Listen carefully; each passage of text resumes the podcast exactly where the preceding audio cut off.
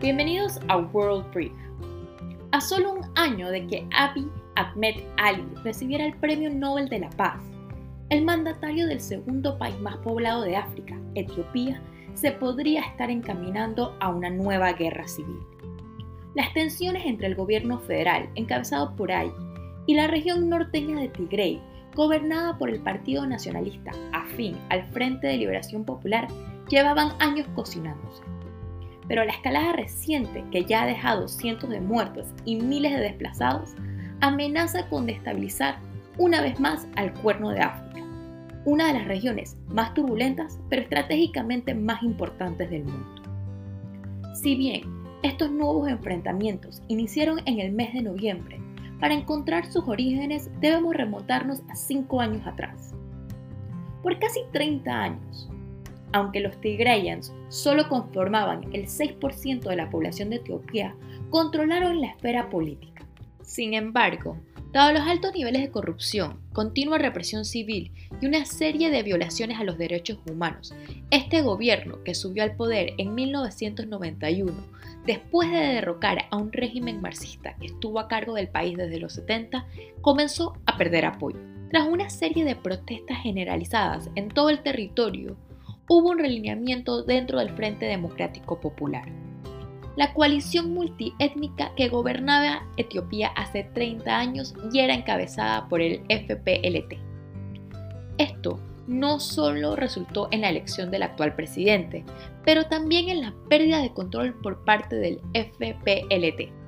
Si bien esta transición al inicio no parece haber sido conflictiva, los primeros quiebres entre la nueva coalición gubernamental y la anterior no tardaron en llegar. Los líderes del Frente de Liberación Popular de Tigray se refugiaron rápidamente en su estado de origen y comenzaron a denunciar marginalización étnica y sabotaje económico. En septiembre de este año, tras meses de tensiones, Tigray anunció que llevaría a cabo sus propias elecciones, después de que el gobierno pospusiera las mismas dado a la pandemia del COVID-19. El gobierno federal llamó estas elecciones ilegales, mientras que Tigray se rehusó a reconocer la autoridad de Abiy y bloqueó el nombramiento del nuevo jefe del Comando del Norte. Esto fue la gota que rebasó el vaso. El gobierno federal suspendió la transferencia de fondos al gobierno estatal y decidió solo transferirle fondos a los gobiernos locales, mientras que Tigray anunció que no entregaría los impuestos recolectados al gobierno en Addis Ababa. Por último, el 4 de noviembre, el gobierno anunció una ofensiva militar contra el Frente de Liberación Popular de Tigray, tras acusarlo de atacar una base militar federal cerca de la capital de Mekele a pesar de que el ataque militar duró pocos días y los líderes del FPLT salieron huyendo a las montañas, es muy poco probable que la paz regrese a Tigray a largo plazo. A pocas horas de que Abiy declarara la victoria el 28 de noviembre, misiles fueron disparados de Tigray a Eritrea, el país aliado al presidente. Lo que podría seguir es una prolongada guerra de guerrillas, algo con lo cual el FPLT tiene mucha experiencia. No importa el resultado militar, hoy la población civil sufre las consecuencias. Desde el inicio de este conflicto, el gobierno cortó todas las comunicaciones y las rutas de acceso a esta región, lo que ha hecho muy difícil que los civiles reciban la ayuda humanitaria que tanto necesitan. En Tigray, la escasez de comida, combustible y recursos básicos parece una realidad.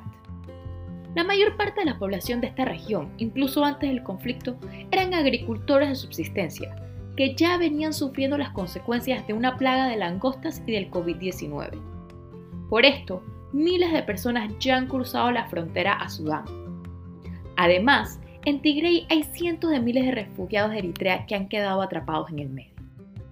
Y esto no se va a resolver a corto plazo. Esto fue World Brief. Por favor, síguenos en redes sociales en arroba World en Instagram, Twitter y Facebook.